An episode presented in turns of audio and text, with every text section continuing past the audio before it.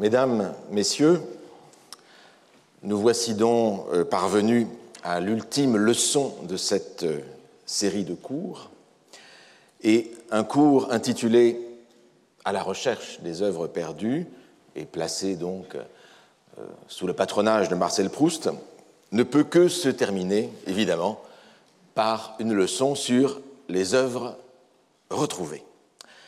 Nous y voici.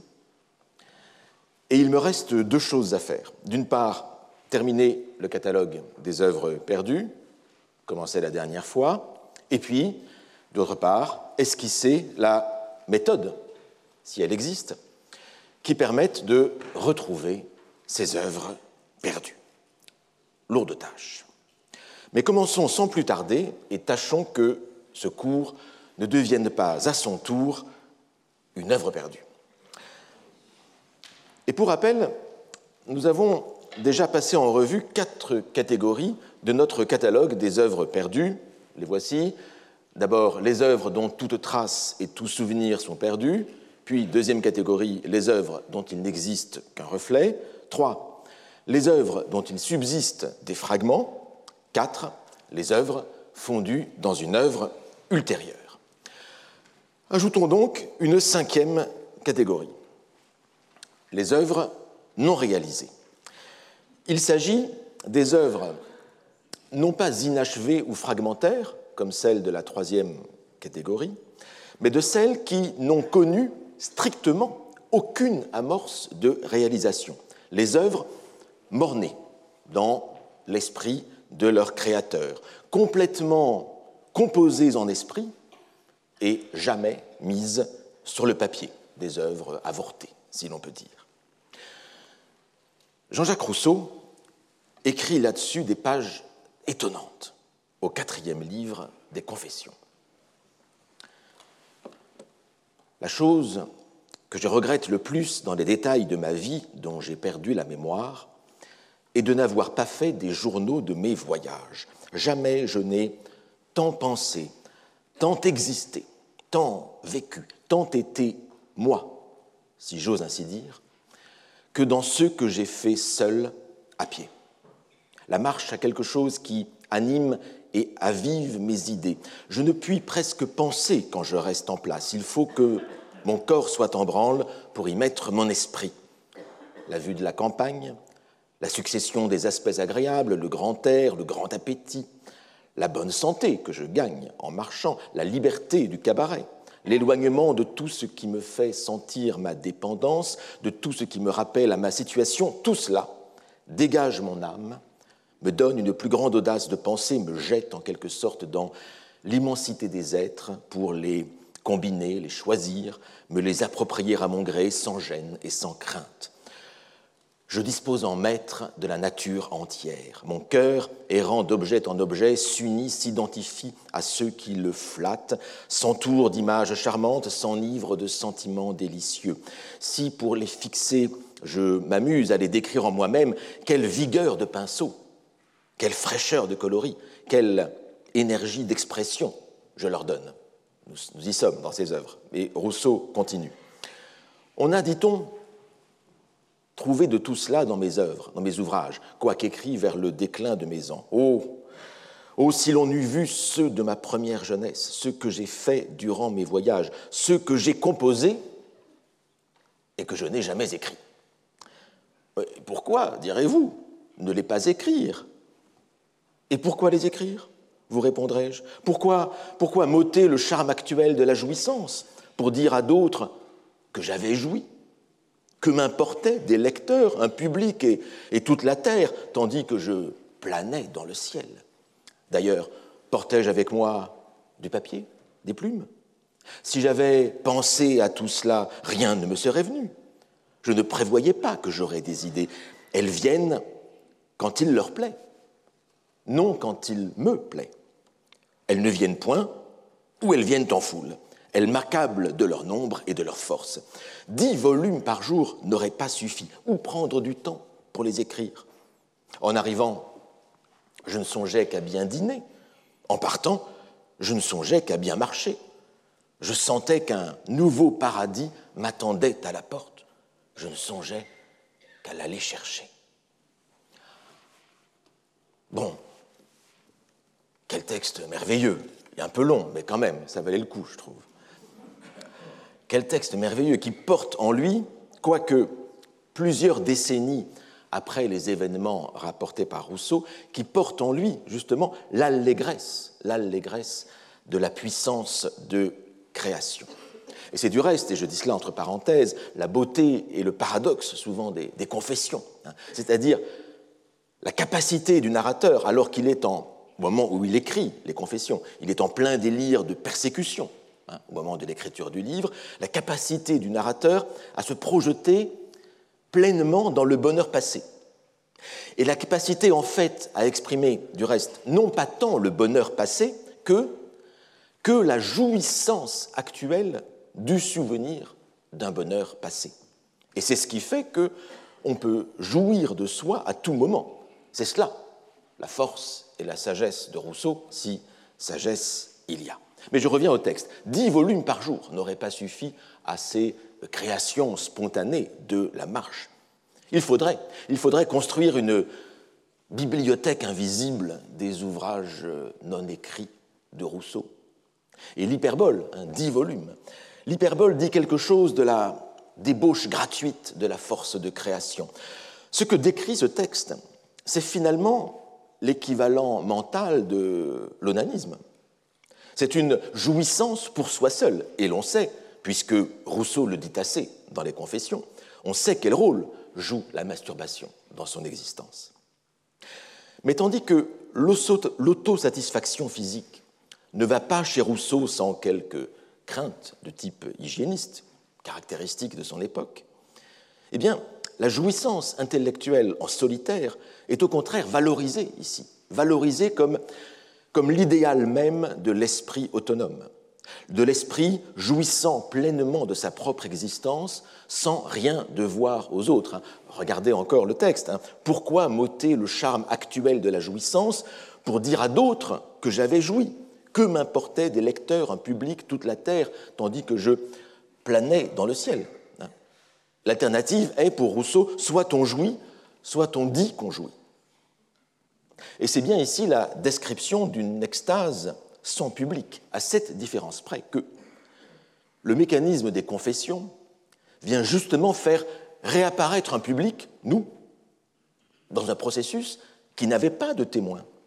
Rousseau nous dit, je n'avais pas besoin de public, mais il a tout de même besoin, à la fin, d'un public pour témoigner qu'il n'a pas besoin de public.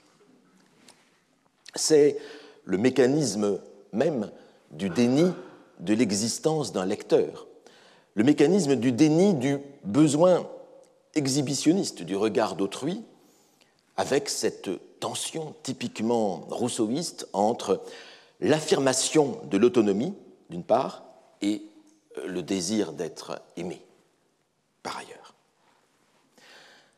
Alors, une autre leçon peut être tirée de ce texte fascinant. On y voit que le processus même de création n'aboutit à une œuvre que si ce processus est quelque peu freiné, quelque peu ralenti, notamment par tous les impedimenta de l'écriture, tous les obstacles de l'écriture, du papier, euh, une plume, le temps que l'on prend pour écrire plutôt que pour imaginer. Le, le pur flux de création n'aboutit à rien de solide le pur flux de création s'auto-détruit en quelque sorte. Il se consume sur place, sans rien laisser derrière lui.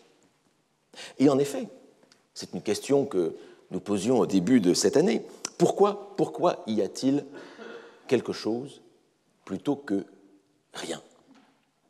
Bien, parce que à un moment donné, le processus de création s'arrête en quelque sorte et l'œuvre naît dans cet arrêt. Vous connaissez la, fameuse nouvelle de Balzac, le chef-d'œuvre inconnu. Vous savez que le, peintre Frénofer, contemporain de, de, Poussin, un ami de Poussin, réalise un chef-d'œuvre dans cette nouvelle, mais il le détruit peu à peu en apportant à ce chef-d'œuvre sans cesse de nouvelles retouches. Tant et si bien qu'à la fin, le tableau devient un magma informe, où l'on ne distingue plus, dit le narrateur, qu'un pied magnifique. La morale de l'histoire, c'est que la création ininterrompue n'aboutit à aucune œuvre. Il faut que le processus de formation s'arrête pour que l'œuvre se stabilise, pour que la forme soit. Et on retrouve ici, nous l'avions déjà vu, ce processus que la Kabbale nomme le tzimtzum. Vous savez, ce, ce qui précède la création, à savoir, c'est le retrait de l'Einsof. L'Einsof, c'est l'infini, le retrait de l'infini, du sans limite, le retrait de la divinité. Et en se retirant, la divinité, l'infini, rend possible l'existence du monde. Il laisse, l'infini laisse un espace pour le monde. Il faut que le Créateur se retire un temps soit peu pour que l'œuvre puisse exister. Rousseau, en tout cas, est le grand maître de ces œuvres projetées et jamais réalisées. Au livre 7 des Confessions, il se décrit comme sujet à un véritable délire créatif, mais évidemment un délire créatif sans témoin. Et ainsi, il raconte comment, après être allé à l'opéra, eh il se met à composer en esprit. Ces idées de musique et d'opéra me revinrent durant ma maladie, et dans le transport de ma fièvre, je composais des chants, des duos, des chœurs. Je suis certain d'avoir fait deux ou trois morceaux di prima intenzione, c'est-à-dire de, premier jet, hein, deux ou trois morceaux di prima intenzione, dignes peut-être de l'admiration des maîtres, s'ils avaient pu les entendre exécuter. Oh, si l'on pouvait tenir registre des rêves d'un fiévreux, quelles grandes et sublimes choses on verrait sortir quelquefois de son délire. Alors, de cette pure réalisation de l'œuvre en esprit, on peut faire la théorie et on peut faire la méthode. En 1986, l'oulipien Marcel Benabou publia son premier livre de littérature sous le titre Pourquoi je n'ai écrit aucun de mes livres. Et ce petit livre est un petit chef-d'œuvre de réflexion ironique sur les raisons de ne pas écrire les livres que l'on porte en soi, avec des paradoxes du genre, mais le livre est un tissu de paradoxes. Les livres que je n'ai pas écrits, n'allez surtout pas croire, lecteur, qu'ils soient du pur néant. Bien au contraire, que cela une bonne fois soit dit, ils sont comme en suspension dans la littérature universelle. Alors, voilà pour les œuvres non réalisées. Mais quand c'est le, le, créateur lui-même qui manque, quand c'est le créateur lui-même qui est perdu, on connaît la formule de Saint-Exupéry popularisé par Gilbert Cesbron dans son roman de 1966, c'est Mozart qu'on assassine. Alors il est intéressant de revenir au texte même de Saint-Exupéry, dans Terre des Hommes, ce livre de 1939. Et dans ce texte de Saint-Exupéry, on trouve en effet un, message un peu différent. Saint-Exupéry raconte comment il est à bord d'un train qui va vers la Pologne il est en la troisième classe du train. Il voyage en première classe, mais il se promène, en troisième classe. Et à bord de ce train, il aperçoit, au milieu d'un couple de pauvres gens, un enfant. Je me penchai sur ce front lisse, sur cette douce moue des lèvres, et je me dis, voici un visage de musicien, voici Mozart enfant, voici une belle promesse de vie. Les petits princes des légendes n'étaient point différents de lui, protégés, entourés, cultivés. Que ne saurait-il devenir? Quand il naît par mutation dans les jardins une rose nouvelle, voilà tous les jardiniers qui s'émeuvent. On isole la rose, on cultive la rose, on la favorise. mais il n'est point de jardinier pour les hommes. Mozart, enfant, sera marqué comme les autres par la machine à emboutir. Mozart fera ses plus hautes joies de musique pourrie dans la puanteur des cafés-concerts. Mozart est condamné. Et je regagnai mon wagon. Je me disais, ces gens ne souffrent guère de leur sort. Et ce n'est point la charité ici qui me tourmente. Ce qui me tourmente, c'est le point de vue du jardinier. Ce qui me tourmente, ce n'est point cette misère dans laquelle, après tout, on s'installe aussi bien que dans la paresse. Des générations d'orientaux vivent dans la crasse et s'y plaisent.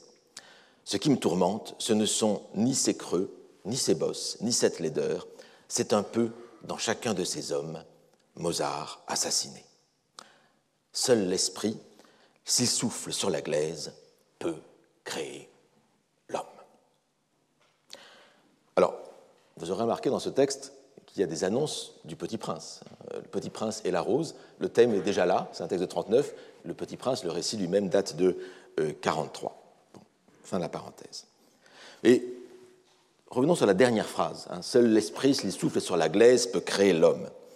Dernière phrase un peu grandiloquente qui est aussi la dernière phrase du chapitre, donc une phrase importante, et pourtant, et pourtant, dans le Lagarde des Michards du XXe siècle, où ce texte figure, et que j'ai eu la curiosité de regarder, dans le Lagarde des Michards du XXe siècle, eh bien, cette phrase est oubliée.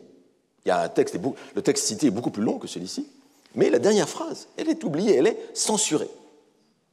Alors, sans doute, sans doute cette phrase n'apparaissait-elle pas d'inspiration assez laïque pour les deux futurs inspecteurs généraux, euh, Lagarde et Michard. Et puis elle n'est peut-être pas si belle et si bonne cette phrase, mais disons. En revanche, ce qui est intéressant de voir aussi, c'est que la phrase précédente sur la crasse immémoriale des Orientaux, eh bien, elle, elle n'a pas été censurée par Lagarde et Michard.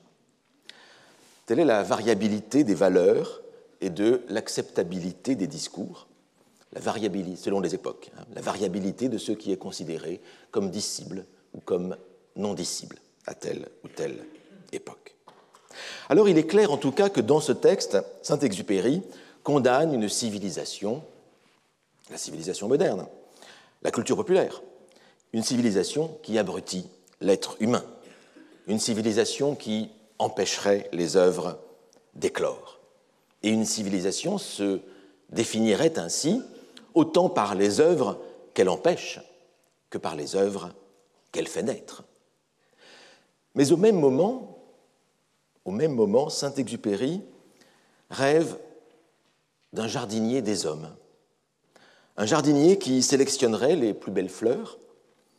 Et tout de même, pour un texte de 1939, cela résonne étrangement, je trouve, hein, à une époque où les politiques eugénistes triomphent ici et là. Et donc cette profession de foi humaniste de Saint-Exupéry ne, laisse pas, euh, ne va pas s'en laisser quelques malaises, euh, il me semble, maintenant qu'on la lit en 2022. Alors il y a les, les créateurs perdus dès le berceau, nous dit Saint-Exupéry. Pour ma part, je suis au moins aussi ému par la perte tragique des créateurs avérés, des créateurs fauchés dans la fleur de l'âge et qui n'ont pas pu réaliser toutes les œuvres qu'il promettait. Mozart est mort à 35 ans, mais Schubert est mort à 31 ans, en pleine création de chefs-d'œuvre bouleversants et au sommet de son art. Quelle est cette bibliothèque invisible des œuvres perdues de Schubert? Je vous laisse l'imaginer. Sixième catégorie, les œuvres publiées. Alors, je pousse tout de même le paradoxe à son extrême, puisque nous parlons des œuvres perdues. Mais il s'agit ici des œuvres perdues parce qu'arrêtées par la publication, par la publication qui, justement, arrête le processus de création. Euh, l'œuvre aurait pu être autre chose que le créateur, justement, ne fera pas. Et de ce point de vue-là, il ne s'agit pas proprement parler d'œuvres perdues, mais de possibles de l'œuvre, des œuvres, des œuvres à faire, Et il y a une, porosité entre les deux catégories des œuvres à faire et des œuvres euh, perdues. Chez Valérie, c'est un leitmotiv. Je ne puis en général revenir sur quoi que ce soit que j'ai écrit, que je ne pense que j'en ferais tout autre chose si quelque intervention étrangère ou quelque circonstance quelconque n'avait rompu l'enchantement de ne pas en finir, l'enchantement de ne pas en finir. On est là comme chez Rousseau, dans cet enchantement de la création en train de se faire. Valérie ne cesse de raconter comment la plupart de ses œuvres sont nées d'un arrêt brusque imposé par une circonstance euh, extérieure. Il y a donc un possible de l'œuvre qui est arrêté par la publication. Alors, s'il y a réédition de l'œuvre, l'auteur peut encore intervenir ponctuellement, ou moins ponctuellement, sur l'œuvre. C'est encore possible. C'est ce qu'on nomme la genèse post-éditoriale, à laquelle un numéro de la revue Genesis, revue de critique génétique, a été consacré. Mais dans le cas général, quand l'auteur n'est pas revenu sur euh, cette édition, eh bien, l'œuvre virtuelle, eh c'est au lecteur qu'il appartient de la réaliser. Et là, vous avez tout un pan de la critique contemporaine qui s'est engouffré dans cette brèche. Car le grand maître des virtualités de l'œuvre à faire, hein, euh, c'est Pierre Bayard. Hein. Pierre Bayard, notamment dans, par exemple, Comment améliorer les œuvres ratées. Mais cette euh, école critique d'exploration des virtualités du texte, des manières de, corriger le texte, elle comprend aussi, euh, par exemple, Marc Escola, avec son dernier livre, Le misanthrope corrigé, critique et création, où il imagine, ce, ce 17 imagine un sixième acte du misanthrope. Que, serait ce sixième acte? Et puis, vous avez aussi eh bien, Sophie Rabot, qui interviendra tout à l'heure, Sophie Rabot, avec plusieurs livres, notamment Carmen pour changer, hein, variation sur une nouvelle de Prosper Mérimée, avec plusieurs versions de Carmen qui sont proposées, la théorie de tout cela, l'art d'assaisonner les textes, hein, théorie et pratique de l'interpolation, et puis, tout dernièrement, avec Florian Pénanec, Mission Comédie, ou Comment se sortir d'une tragédie en moins de 24 heures, ce qui est l'un des livres de critique et de théorie les plus jubilatoires que je connaisse. Septième catégorie, les œuvres négligées. Alors les œuvres négligées, ce sont en fait les œuvres qui sont perdues dans les bibliothèques mentales, mais qui existent dans les bibliothèques réelles. Et c'est alors le rôle du chercheur, le rôle du philologue, le rôle du lettré d'exhumer ces œuvres négligées et de les faire advenir à la conscience. Des œuvres peuvent être négligées pour quantité de raisons, parce qu'elles ne font pas partie du canon, hein, par exemple. Ce sont les œuvres dites mineures, minores, hein, les minores, et donc dans lesquelles il faut faire entrer aussi bien toutes les œuvres bonnes ou moins bonnes des auteurs non canoniques, mais aussi les petites œuvres moins connues des auteurs canoniques eux-mêmes. Euh, donc les grandes œuvres des auteurs non canoniques ou les petites œuvres des auteurs euh, canoniques. Et l'histoire littéraire est une grande pourvoyeuse d'œuvres négligées. Parce que l'historiographie, lorsqu'elle définit des mouvements esthétiques dominants, eh bien, relègue, relègue hors du champ de l'attention quantité, quantité d'œuvres atypiques. Par exemple, les œuvres qui euh, relèvent de l'arrière-garde. J'ai écrit un, livre là-dessus, j'ai dirigé un livre là-dessus. Tandis que la vision générale de l'histoire esthétique est plutôt, est plutôt progressiste.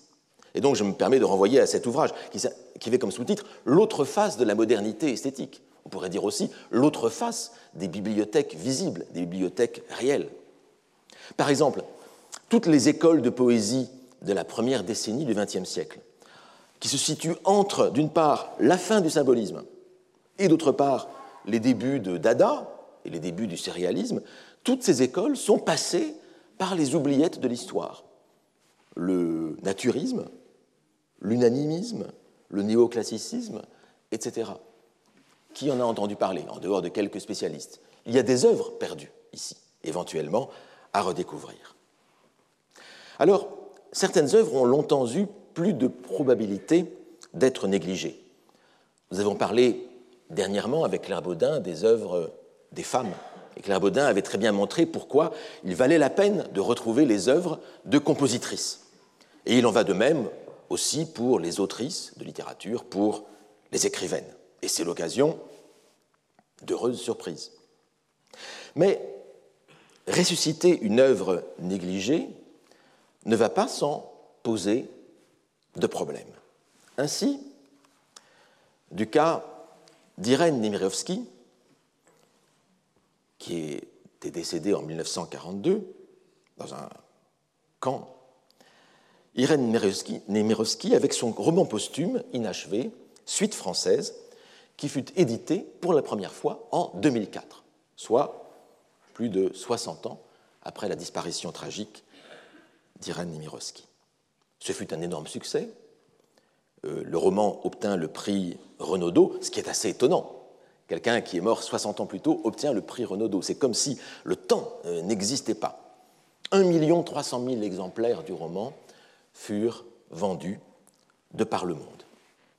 Et pourtant, une polémique éclate aux États-Unis sur la représentation des personnages juifs dans le roman et sur l'antisémitisme supposé de l'autrice, pourtant juive elle-même, est morte à Auschwitz. Comme si on infligeait à Irène Nemirovsky une seconde mort, au motif qu'elle vient d'un monde qui n'est pas le nôtre et qu'on ressuscite comme un monde, comme une œuvre contemporaine. Comme si pour la deuxième fois, on effaçait son œuvre au nom du judaïsme. Alors la première fois pour effacer, dans les années 40, pour effacer le judaïsme lui-même, et la seconde fois, dans les années 2000, au nom d'une hypersensibilité aux caractérisations des personnages juifs, cette caractérisation, ces caractérisations qui de nos jours paraissent systématiquement dictées par un antisémitisme latent. Dans son dernier ouvrage, Antoine Compagnon a montré combien les accusations d'antisémitisme portées contre Proust à l'époque contemporaine tombent à faux et sont totalement anachroniques. Et je l'ai moi-même euh, montré euh, en éditant le journal de voyage d'Albert Einstein, qui comporte un journal de voyage en, Orient, qui comporte là aussi des caractérisations qui peuvent aujourd'hui, euh, a posteriori, choquer. Et en effet, ressusciter des œuvres perdues, c'est les exposer à une collision des temps. On applique à des œuvres d'il y a 80 ans des critères d'évaluation idéologique et morale qui ne sont pas les leurs. Et c'est à nous d'adapter nos critères à l'œuvre et non pas de coucher l'œuvre sur le lit de Procuste de nos désirs et de nos obsessions. Mais, de toute façon, s'agissant des œuvres négligées, il n'est pas possible de, de ressusciter toutes ces œuvres d'un seul coup. Les coups de projecteur sont forcément partiels. Ils aboutissent à des réaménagements de la bibliothèque mentale, et la bibliothèque mentale elle-même ne change pas forcément de, dimension. Il y a là beaucoup de travail à faire, mais c'est un travail à, très long cours, de très long terme, mais qu'il faut, qu'il faut absolument faire. Huitième catégorie, les œuvres apparemment non perdues. Parce que, c'est le plus paradoxal, il y a des œuvres perdues, mais que nous croyons lire comme des œuvres existantes, complètes, alors qu'en réalité, il s'agit de ruines, il s'agit euh, d'objets trafiqués. Ce sont des œuvres défigurées, mais dont la défiguration n'est pas visible. Nous sommes ici un peu dans un cas particulier de la troisième catégorie des œuvres perdues, les œuvres fragmentaires, celles dont il subsiste des fragments.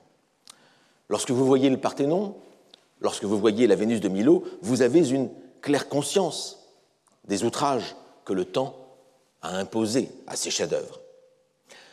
Le problème des textes littéraires par rapport à ces œuvres de sculpture ou d'architecture, c'est que les textes littéraires dissimulent plus facilement les manques et les amputations dont ils sont les victimes. Lorsque vous lisez une tragédie grecque, lorsque vous lisez Édipe à colonne de Sophocle, est-ce que vous vous rendez compte de tout ce qui manque pour que ce texte soit complet? Est-ce que vous vous rendez compte de toutes les références, de toutes les connexions qui rendaient ce texte vivant, de toutes les allusions à des lieux, à des rites qui étaient évidents pour les spectateurs de l'époque? Lorsque vous lisez l'Énéide, est-ce que vous savez, est-ce que nous savons quel charcutage le texte a subi avant de venir jusqu'à nous Donc cette question-là doit toujours être posée devant les textes, en particulier les plus anciens qui nous parviennent.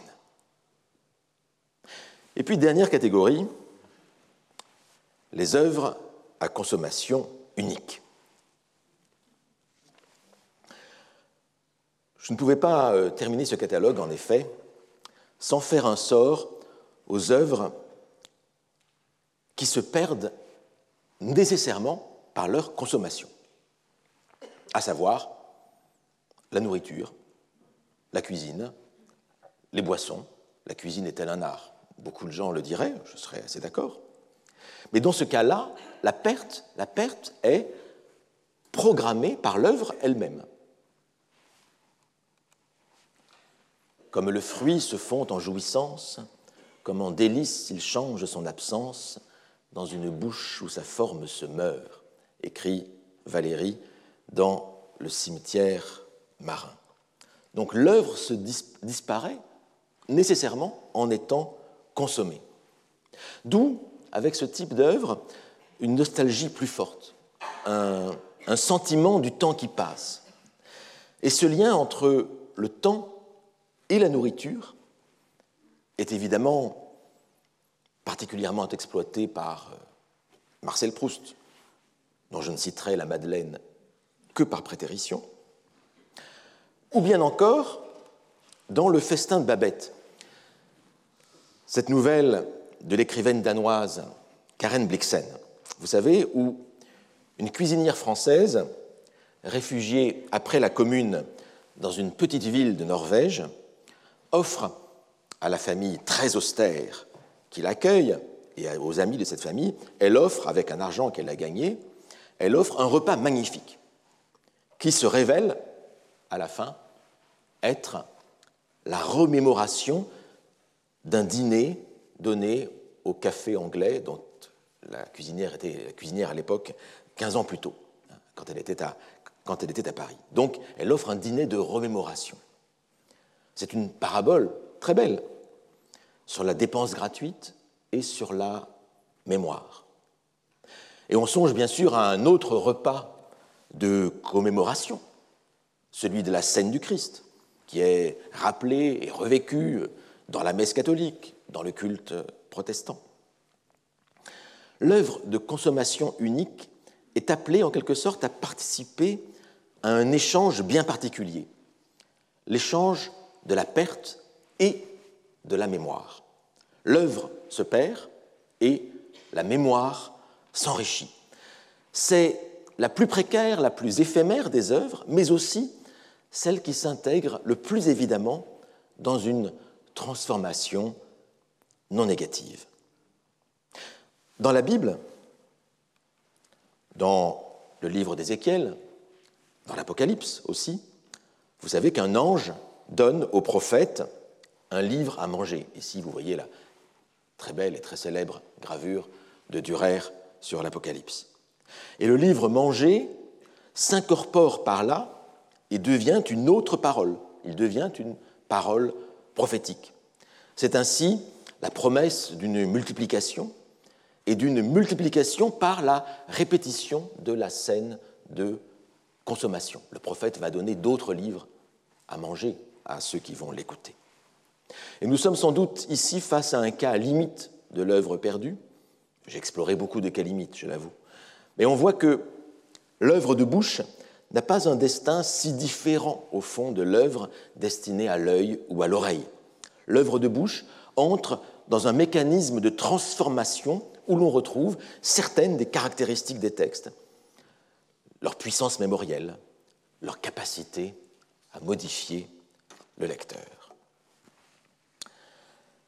Telles sont donc les neuf catégories d'œuvres perdues, neuf comme les neuf muses, mais les muses des œuvres perdues, les neuf catégories d'œuvres perdues que j'ai souhaité brièvement, rapidement, passer en revue avec vous. La question se pose à présent de savoir comment retrouver ces œuvres perdues. N'est-ce pas en effet ce que j'avais annoncé imprudemment Le désir de partir en quête de tant de trésors perdus ne brûle-t-il pas en effet dans le cœur de tous les traits, toujours insatisfait de ce, de ce qui se trouve dans sa bibliothèque, pourtant une bibliothèque déjà trop grande pour lui ou pour elle, et toujours avide de l'accroître par d'autres livres, d'autres œuvres, qui viendraient combler un manque originel. Comment donc retrouver tout ce négatif de notre culture, ce que j'appellerais volontiers la matière noire de la littérature? La matière noire de la littérature, à savoir ces œuvres invisibles autour desquelles se structurent nos œuvres visibles, qui ont influé, parfois profondément, sur les œuvres conservées, mais qui, elles, ont disparu. Une matière noire qui, à bien des égards, peut paraître plus désirable que la matière visible. Comme en témoigne ce texte de Louis Ménard. Louis Ménard, c'est un, chimiste, un helléniste et un écrivain parnassien, aujourd'hui bien, oublié. Et dans ce texte, Louis Ménard raconte comment un, un prêtre païen des derniers temps du paganisme, nommé Hermès, en fait c'est un disciple d'Hermès Trismégiste, l'auteur des euh, livres d'occultisme, comment cet Hermès, ce prêtre, tente de mettre à l'abri les livres les plus saints de l'Antiquité contre les assauts des fanatiques chrétiens? Et le prêtre donc s'adresse à son disciple. Ouvre ce grand coffre d'ébène dont voici la clé. Celui qui fut mon initiateur et mon maître, l'Hermès qui m'a précédé, parvint à le soustraire aux flammes qui consumèrent la bibliothèque d'Alexandrie lors de la destruction du grand temple de Sarapis. Ici, on a tous les, grands mythes de destruction de bibliothèques, qui sont en grande partie mythiques, hein, je l'ai déjà dit. Il contient les livres sacrés de tous les peuples, et avant tous les autres, ceux de nos ancêtres, le livre des manifestations à la lumière avec les additions du roi Menkera, les poèmes de Pentaour sur les guerres du grand Ramsès, les livres de Thoth Trismégiste, non des traductions infidèles ou falsifiées, mais le texte primitif tel qu'il fut gravé sur les colonnes de Thoth en caractère sacré. À côté est la collection des plus anciens poètes de la Grèce, Homère et tout le cycle épique, Hésiode, Parménide et Empédocle, le premier recueil des hymnes d'Orphée, les poésies devenues si rares d'Alcée, de Stésichore et des autres lyriques, l'exemplaire original des tragiques empruntés par les Ptolémées aux Athéniens. Plus loin sont les livres de la Chaldée et de la Phénicie, consultés ou copiés par Bérose et Sanconiaton, la loi et les prophètes des Juifs, et même les livres du Juste et des guerres de Yahoo qui ont servi aux prêtres de Jérusalem pour composer leur Bible et que les Juifs ne possède plus aujourd'hui. Enfin, voici les livres sacrés des brahmanes et des mages, le Veda et l'Avesta, apportés à Alexandrie par le premier des Lagides après l'expédition d'Alexandre. Et puis, sur ces entrefaites, arrivent les chrétiens, et tous ces rouleaux précieux sont détruits à jamais. Alors parmi les œuvres citées ici, nous en avons quand même quelques-unes, mais il y en a beaucoup qui qu'on aimerait, aimerait avoir. Nous en sommes donc quittes pour le rêve sur les œuvres perdues, comme dans ce texte de Louis Ménard. Ou bien est-ce que nous pouvons faire davantage que de rêver? Alors ici encore, il faut serrer les problèmes. Pour les œuvres qui sont perdues parce qu'elles sont négligées, mais qui existent encore quelque part dans les bibliothèques, dans les archives, alors une solution évidente existe. C'est la conversion du regard. Il faut s'intéresser à ces œuvres oubliées, à ces œuvres d'autrices ou de compositrices, par exemple, mais pas seulement, à des œuvres d'époque, de genre, de civilisation, de langue négligées. Il faut les faire revenir à la mémoire. Elles ont sans doute bien des choses à nous apprendre, bien des plaisirs neufs à nous donner, mais cette conversion du regard ne doit pas détourner nécessairement de la matière visible, de la littérature visible. Il faut surtout augmenter la part du visible. Il faut complexifier le visible.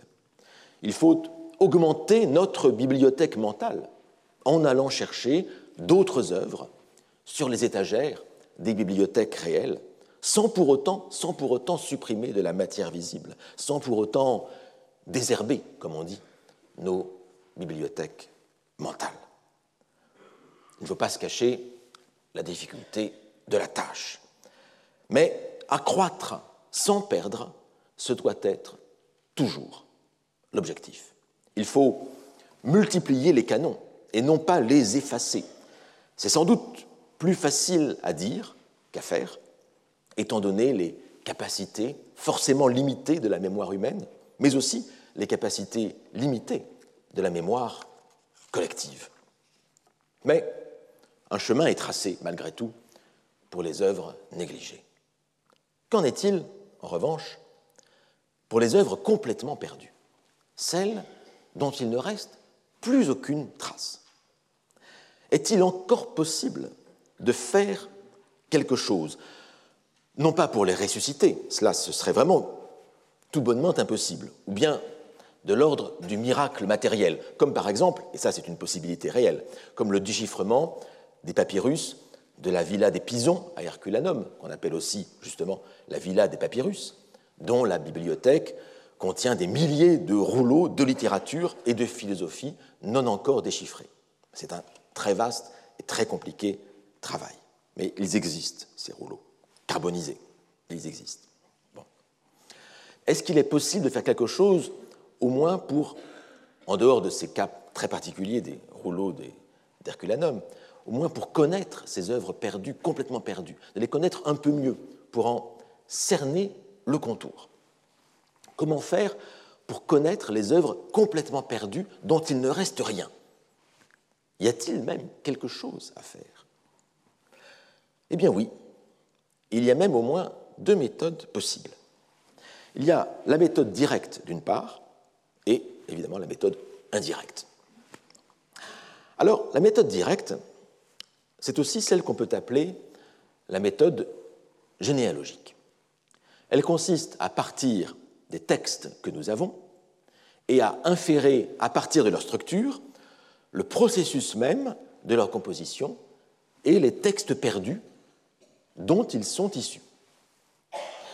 C'est ainsi, par exemple, que procède l'exégèse biblique depuis le XVIIIe siècle, et en particulier depuis, que, Jean Astruc, hein, qui était titulaire d'une chaire de médecine au Collège de France, alors Collège royal, et le premier à avoir distingué, dans ce texte, euh, avoir distingué deux couches de rédaction dans la Genèse. D'une part, une rédaction éloïste, où Dieu est appelé Elohim, à savoir les dieux au pluriel, et puis une rédaction yaviste, où Dieu est nommé par son nom propre, à savoir le tétragramme Yod et Vav.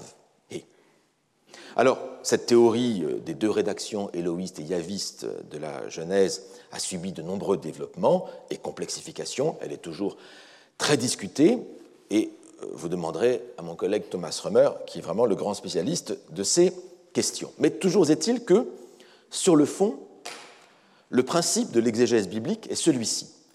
Il s'agit de distinguer des strates de textes différentes dans le texte que nous avons ce qui permet éventuellement de reconstituer les textes originaux perdus.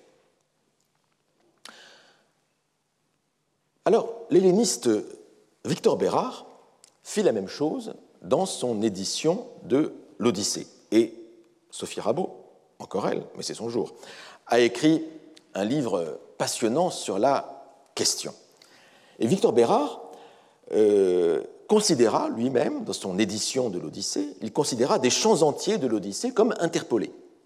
Ce qui fait que son édition, qui est dans la collection des universités de, France, celle qu'on appelle la collection Guillaume Budet, eh bien, l'édition de Victor Bérard, l'édition et traduction, est quasiment inutilisable, en tant qu'édition de lecture du texte d'Homère, transmis par la tradition. Si vous voulez lire l'Homère de la tradition, ne lisez pas Victor Bérard, malheureusement, parce qu'il a tout à fait recomposé le texte, avec ses propres raisons.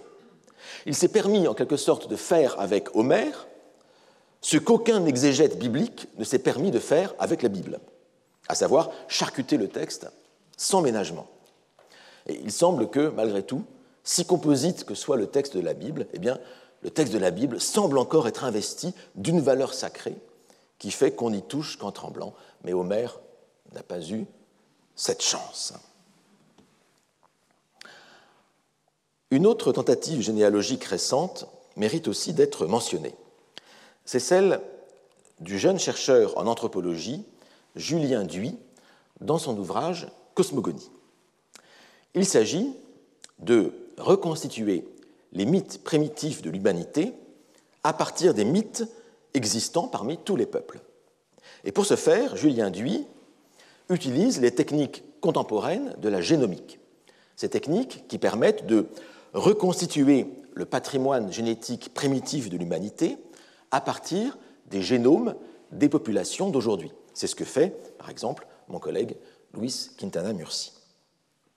Et donc, pour ce faire, Julien Duy rassemble toutes les versions disponibles des mythes qui l'intéressent. Par exemple, le mythe de la création du monde. Il découpe ces différentes versions, chacune de ces versions, en une multitude de segments narratifs élémentaires, qu'on pourrait appeler des mythèmes ou des narratèmes. Par exemple, est-ce que la Terre est un être féminin ou est associée à une femme. Ça correspond à, un code. Est-ce que l'eau est présentée comme l'élément d'origine avant la terre ferme? Deuxième élément. Donc comme ça, quantité d'éléments en lesquels se résolvent les mythes. Il code tout cela dans un ordinateur, comme on code le génome. Il y applique donc le fameux algorithme statistique des généticiens, et il en sort un arbre généalogique complexe dont vous voyez ici un exemple, qui permettent éventuellement de reconstituer l'histoire primitive et de situer son origine géographique. Alors, de tels travaux sont particulièrement excitants par leur méthode révolutionnaire qui a toutes les apparences de euh, l'objectivité scientifique. Mais ces travaux posent malgré tout des problèmes importants qu'il ne faut pas négliger et que l'on retrouve dans toutes les méthodes de type généalogique. Et ces problèmes sont de trois ordres. Premier problème, d'abord, la généalogie suppose qu'on dispose d'un matériau de base de qualité homogène et certaine. Avec la génomique, la génétique, il suffit, enfin, il suffit, c'est un peu vite dit, enfin, il suffit de prélever des génomes dans toutes les populations puisque, et là, vous avez des génomes qui existent vraiment, qui sont attestés. Avec les mythes, c'est plus compliqué, parce que les mythes s'expriment dans des langues différentes qui posent des problèmes de traduction. Et puis les mythes n'existent pas tels quels, en fait. Ils sont mis en mots, ils sont rapportés par des informateurs, par des ethnologues, des mythographes, des historiens, qui n'ont pas tous travaillé de la même manière, qui n'ont pas tous travaillé à la même époque, avec, pas tous travaillé avec les mêmes méthodes. Des historiens, des, informateurs qui ne sont pas tous fiables, qui introduisent leurs propres biais dans les récits. Et ces relations de mythes correspondent aussi à des dates, des époques différentes. Bref, l'homogénéité du matériau est difficile à obtenir et difficile à garantir.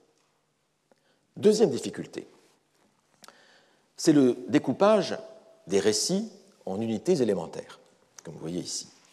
Ces unités correspondent à des unités de sens qui paraissent pertinentes aujourd'hui à un chercheur contemporain, mais qui ne l'étaient peut-être pas pour les peuples qui ont produit ces mythes. Par exemple, la catégorie de l'eau en tant qu'élément, qui nous paraît si évidente, est-ce qu'elle est pertinente pour toutes les cultures? Est-ce que l'eau que l'on boit, l'eau de la pluie, l'eau de la rivière, euh, l'eau de la mer, est-ce que tout cela, ça peut être rassemblé dans une culture donnée sous un même concept? Ce n'est pas certain. Est-ce que nous n'introduisons pas nos propres représentations modernes du monde en découpant ces histoires? Et l'idée même que ces histoires soient découpables, qu'elles soient composées d'éléments séparables, est-ce que ce n'est pas là déjà aussi un postulat typiquement moderne? Et enfin, une troisième difficulté, c'est celle de l'algorithme lui-même qu'on applique, qui est venu de la génétique, et la question de sa validité pour des généalogies de mythes se pose. C'est même un problème assez essentiel, mais qui dépasse pour le coup beaucoup mes propres compétences. Mais vous voyez en tout cas que ces difficultés sont réelles hein, pour ce type de travail. Alors, ça ne veut pas dire que cela infirme nécessairement toutes les conclusions de cette proposition de recherche qui est absolument stimulante et originale et assez incroyable et, qui, vaut la peine d'être lue et regardée, mais cela doit inciter, malgré tout, à considérer les résultats avec énormément, énormément de prudence, étant donné tous les biais qui peuvent s'intégrer dans les étapes essentielles du euh, travail. Et de manière générale, le problème de la méthode généalogique ou directe pour retrouver les œuvres perdues, le problème, c'est la qualité du matériau existant, du matériau sur lequel on travaille. L'œuvre perdue dont on peut inférer l'existence sera seulement dans le meilleur des cas, celle qui a engendré l'existant, c'est-à-dire celle dont il subsiste des descendants. On ne peut travailler qu'à partir des œuvres perdues dont il subsiste une descendance. Mais si des œuvres perdues ont engendré d'autres œuvres elles-mêmes perdues, comment faire? Et ce n'est pas parce que des œuvres perdues n'ont pas de descendance qu'elles ne nous apprendraient pas quelque chose. Bien au contraire, il y a des chances pour que les œuvres perdues qui n'ont laissé aucune descendance soient celles qui pour nous seraient les plus instructives, parce que ce seraient les plus différentes de ce que nous connaissons. Alors c'est un problème que l'autre méthode, la méthode indirecte, permet en partie de contourner. La méthode indirecte consiste à s'interroger sur les mécanismes mêmes de la perte. Elle consiste à calculer ce qui manque à partir de ce qui reste. C'est une interrogation sur le négatif de nos bibliothèques réelles. Et deux exemples de cette méthode peuvent être donnés.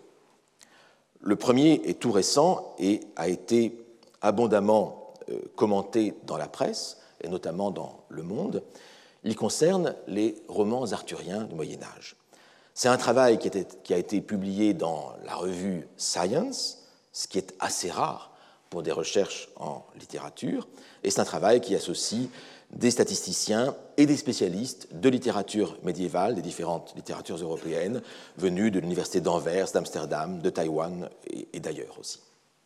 L'hypothèse consiste à appliquer à la diffusion des œuvres dans les manuscrits médiévaux les mêmes techniques de calcul que pour l'évaluation du nombre d'espèces végétales et animales inconnues à partir du nombre de spécimens que nous avons d'espèces connues. Hein, à partir du, on regarde les espèces que nous avons, le nombre de spécimens, et les biologistes peuvent reconstituer le nombre d'espèces perdues.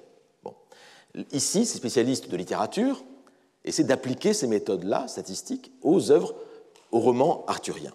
Donc, les romans arthuriens sont assimilés à des espèces biologiques, et les manuscrits dans lesquels ces romans figurent sont assimilés à des spécimens de l'espèce. Mais voyons concrètement ce que ça donne.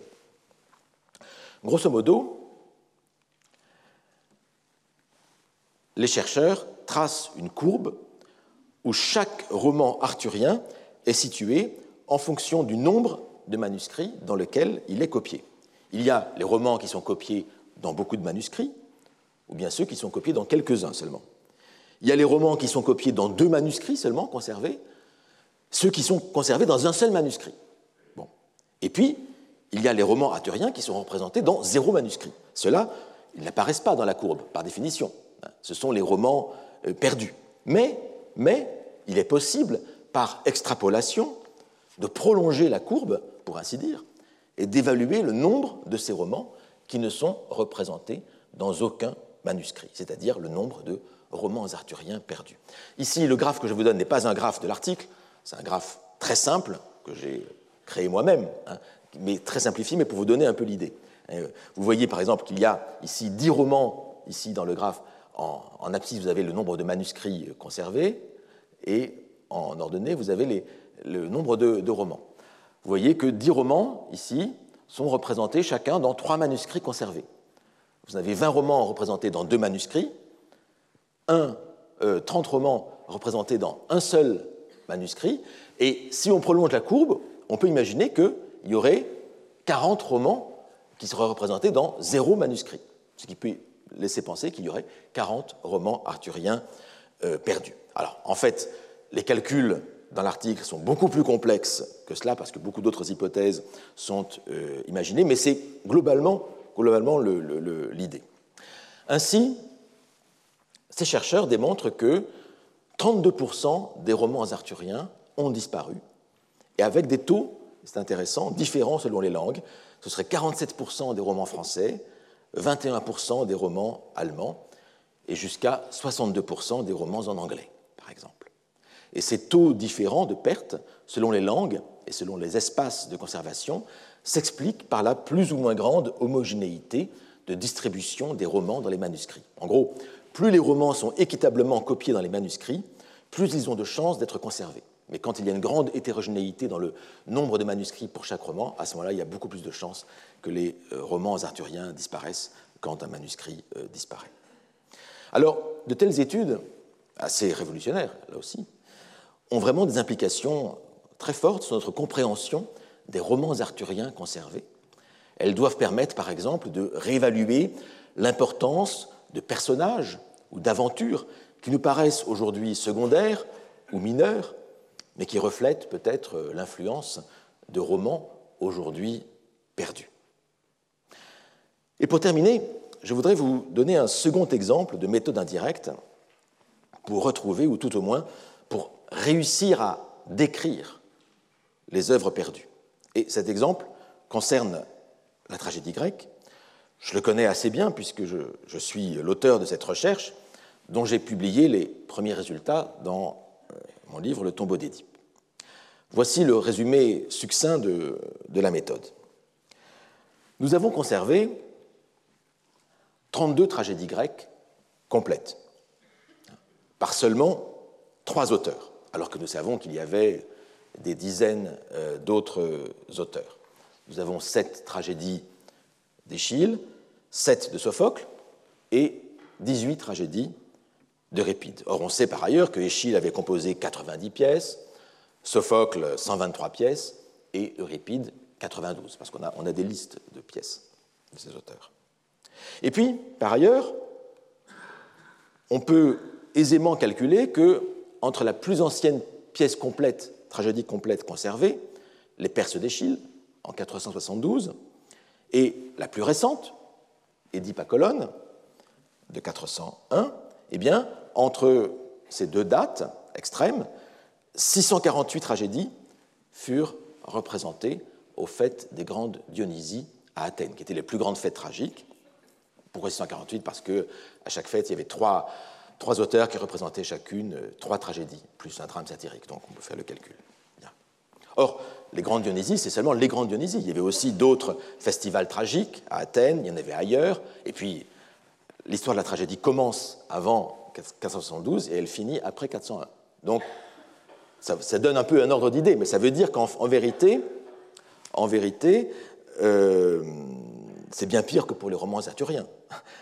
Nous n'avons conservé que, en gros, 1 ou 2% au total de toutes les tragédies grecques écrites. Alors, qu'est-ce qu'on peut dire de celles qui furent perdues? Autrement dit, pourquoi avons-nous conservé ces 32 tragédies-là, complètes, je veux dire, et non pas d'autres?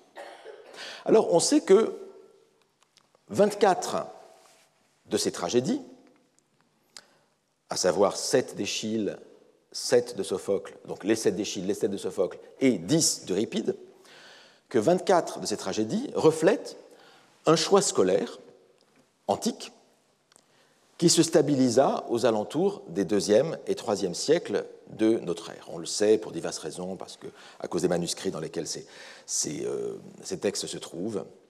Et ça explique aussi pourquoi on s'est limité à ces trois auteurs canoniques, parce qu'en fait, dès le IVe siècle avant notre ère, on a commencé à canoniser ces trois auteurs par rapport à tous les autres. Donc, au bout du compte, le choix s'est fixé sur ces trois auteurs et sur ces pièces-là vers les deuxième et troisième siècles. Et du reste, le chiffre de 24 tragédies dans le canon scolaire antique, ce n'est pas un hasard hein, non plus. Euh, c'est sans doute analogue aux 24 chants de l'Iliade, aux 24 chants de l'Odyssée.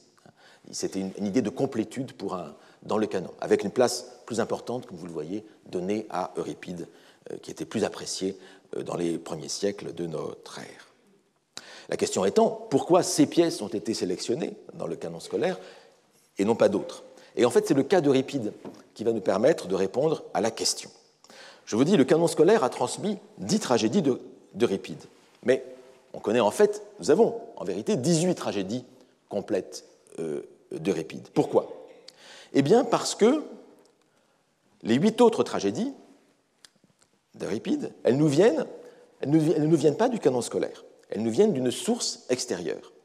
Elles figurent dans des manuscrits à part, en fait deux manuscrits très particuliers, et qui ont cette particularité, ces tragédies, que leurs titres se suivent dans l'ordre alphabétique, grec, bien sûr, de epsilon à iota. On les appelle justement les tragédies alphabétiques. Elles ont une histoire du texte tout à fait différente, une transmission de texte tout à fait différente que les autres. En fait, pourquoi se suivent-elles dans l'ordre alphabétique Parce qu'elles reproduisent une section des œuvres complètes d'Euripide, une section continue. Dans l'Antiquité, dans les bibliothèques, les œuvres d'un auteur étaient rangées selon l'initiale des titres. Alors que s'est-il passé? On peut très bien l'imaginer. Il y avait un fragment à une époque donnée, qu'on peut difficilement déterminer, un fragment de ces œuvres complètes d'Euripide, à savoir huit rouleaux, qui se trouvaient dans une de ces boîtes circulaires, hein, deux boîtes contiguës, qu'on appelle teukos en grec, ou bien capsa, ou scrinium, en, latin. Donc, il y avait des rouleaux qui se trouvaient dans deux boîtes contiguës, donc d'une œuvre complète, qui se trouvaient quelque part. Ils ont été copiés à un moment donné par un copiste, d'où ces huit tragédies alphabétiques, et ensuite ça a été recopié dans deux manuscrits que nous avons. L'intérêt de ces huit tragédies alphabétiques, si vous me suivez donc, c'est que, si vous me suivez bien, c'est qu'elles n'ont pas été sélectionnées par des humains. à la différence des tragédies du canon, qui elles ont été sélectionnées. On les a choisies pour telle raison, telle ou telle autre, pour la pédagogie, etc. Ici, ce sont seulement huit pièces huit pièces dont les titres se suivent dans l'ordre alphabétique et qui ont eu la chance de tomber sous la main d'un copiste. Et l'intérêt, c'est qu'on peut les considérer, ces huit pièces, comme le résultat d'un tirage au sort, en quelque sorte. Un tirage au sort aléatoire dans le corpus d'Euripide, c'est l'aléa de l'alphabet, en quelque sorte. Et donc, on peut les considérer comme un échantillon statistiquement plus représentatif que les dix pièces qui nous sont venues par le canon scolaire. Et à partir de là, on peut faire des comparaisons entre les dix pièces canoniques d'Euripide et les huit tragédies alphabétiques ou aléatoires. Et une question intéressante, assez simple pour le coup, c'est la question du dénouement. Le dénouement. On sait qu'il y avait des tragédies à dénouement heureux. Aristote en parle dans la poétique. Et il dit même que beaucoup de gens préféraient les tragédies à dénouement heureux, il les préférait au dénouement malheureux. Lui-même, Aristote, ne partage pas cet avis, il n'est pas d'accord. Hein. Mais il y avait donc, euh, une, on reconnaissait l'existence de ces tragédies à dénouement heureux. Bien, posons la question du dénouement à nos tragédies canoniques et alphabétiques. Et comparons le dénouement des dix pièces canoniques d'Euripide et des huit tragédies alphabétiques d'Euripide aussi. Et c'est là qu'on voit apparaître quelque chose d'étonnant. Ainsi, dans les dix pièces canoniques d'Euripide, vous voyez que huit ont un dénouement malheureux et deux seulement ont un dénouement heureux. Et prenez maintenant les huit tragédies alphabétiques, une seulement a un dénouement malheureux et les sept autres ont un dénouement heureux. C'est quasiment l'inverse. C'est donc un, contraste vraiment saisissant et qui a peu de chances hein, d'être dû au seul hasard. Et ce contraste est confirmé par euh, l'examen des tragédies dont il ne reste que des fragments, parce que nous avons des fragments euh, d'Euripide, euh, de Sophocle et aussi d'Échille. Et lorsqu'on examine les fragments et lorsqu'on voit que, lorsqu'on peut inférer le dénouement des tragédies à partir des fragments ou à partir du mythe sur lequel est basée la, tragédie, à partir de son titre, eh bien, on peut dire que, à partir des fragments d'Euripide, on peut dire qu'il y a dans les fragments d'Euripide, dans les pièces, 70% de dénouement heureux, et chez Sophocle, c'est à peu près, à peu près 50%. Tout cela change évidemment beaucoup notre conception de ce qu'était une tragédie grecque. Et cela pose de nouvelles questions sur les motivations du choix canonique qui fut opéré et qui apparemment a privilégié les tragédies à dénouement malheureux.